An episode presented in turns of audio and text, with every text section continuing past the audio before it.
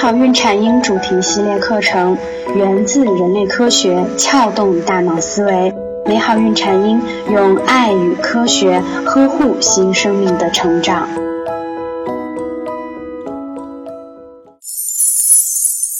大家好，我是缇娜，今天我们来聊聊关于乳糖酶的补充。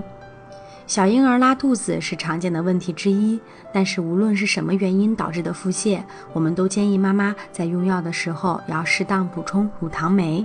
这是为什么呢？简单说呢，当宝宝肠道感染，服用某些抗生素药物或者是过敏之后，都会导致小肠黏膜受损，小肠黏膜上的乳糖酶活性也会降低。而乳糖酶活性降低，就会激发出现乳糖不耐受的症状，这样反而会加重腹泻。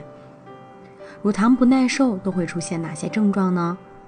乳糖不耐受的宝宝呢，常以水样便为特点，这主要和乳糖没有及时在体内消化有关，也是消化不良问题的常见原因。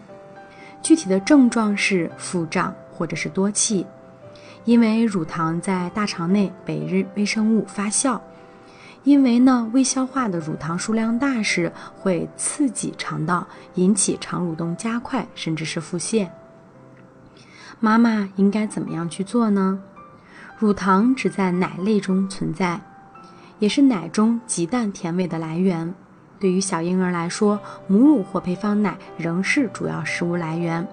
任何原因，当宝宝出现腹泻症状时，我们就必须重视乳糖不耐受的问题。我们过去的做法是为宝宝选择腹泻奶粉，也就是无乳糖的奶粉。可是这种做法呢，都会在孩子肠胃不适时更加影响婴儿的进食。我们现在推荐的做法是，无论是母乳喂养还是配方奶喂养，都可以在喂养前添加外源性乳糖酶。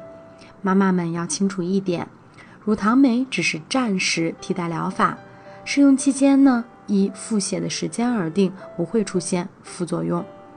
乳糖酶的基本使用方法是什么呢？具体应该根据产品介绍。一般情况可以在每次母乳或者是配方奶前十五分钟服用乳糖酶。每次乳糖酶服用在肠道内的有效时限约为三个小时。等到腹泻好转后，乳糖酶再服用一到两周，逐渐减少每次服用量，直至全部停掉。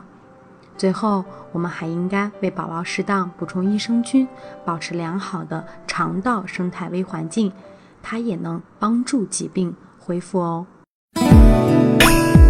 您可以搜索我们的微信公众号“美好孕产婴”，找到我们。我们为您提供了更多的科学、实用、有趣的孕产婴知识，还会定期举办一些活动，期待您的加入。